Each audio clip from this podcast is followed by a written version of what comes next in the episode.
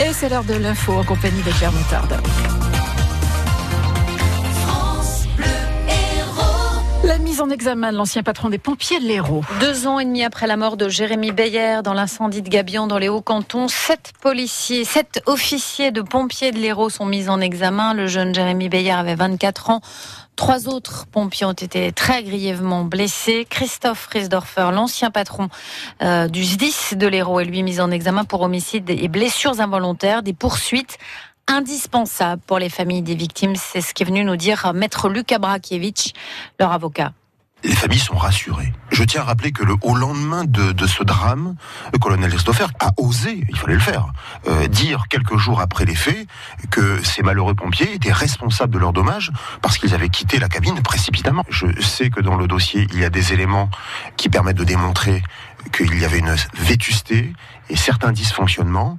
Moi, j'ai entendu la parole des pompiers qui étaient à l'intérieur du camion, qui m'ont expliqué quand le feu est arrivé, que l'autoprotection ne fonctionnait pas, qu'il n'avait pas de masque de fuite. Les fumées sont rentrées à l'intérieur. Le camion a commencé à craquer. le petit Lucas a envoyé un message à sa mère en disant maman adieu. Et à partir de là, ils se sont regardés, ils ont ouvert les portes, et sauf qui peut. Quand on vient leur dire aujourd'hui, vous aurez dû rester dans le camion, et quand on voit l'état du camion, je peux vous dire qu'il faut quand même être audacieux, et surtout être impertinent. Maître Luc Abrakiewicz, l'avocat des familles des victimes, il était l'invité de France Bleu Héros ce matin. La famille de l'octogénaire qui a été tué par sa petite amie, écrasée par sa propre voiture, porte plainte. La compagne, une femme de 40 ans, témoigne dans Midi Libre. Elle parle d'un terrible accident. Alors qu'elle ne sait pas conduire, la victime aurait insisté pour qu'elle prenne le volant. Réaction très vive ce matin de François Deveau, le cofondateur de l'association La Parole Libérée, face au refus du pape d'accepter la démission du cardinal Barbarin. Le pape François est un traître un Judas, ce sont ces mots.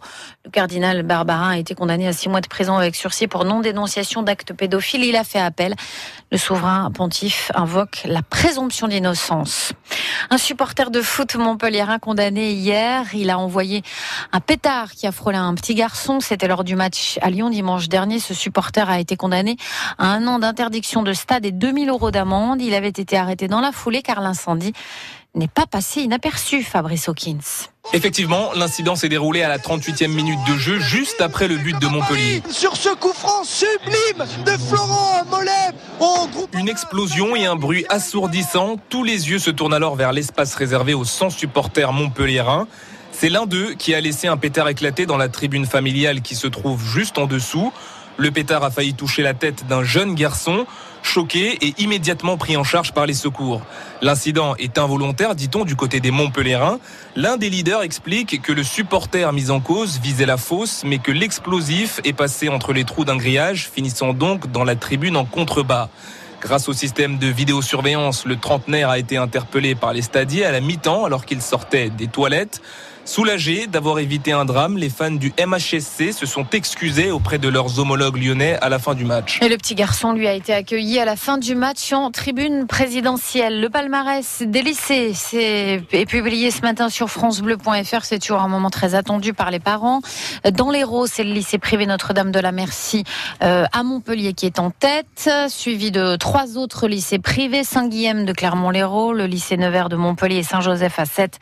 Les premiers lycées publics sont Pompidou à Castelnau et Jean Jaurès à Saint-Clamand-de-Rivière. Un classement réalisé par le ministère de l'Éducation nationale avec comme indicateur les établissements qui accompagnent le mieux les élèves de la seconde jusqu'au bac.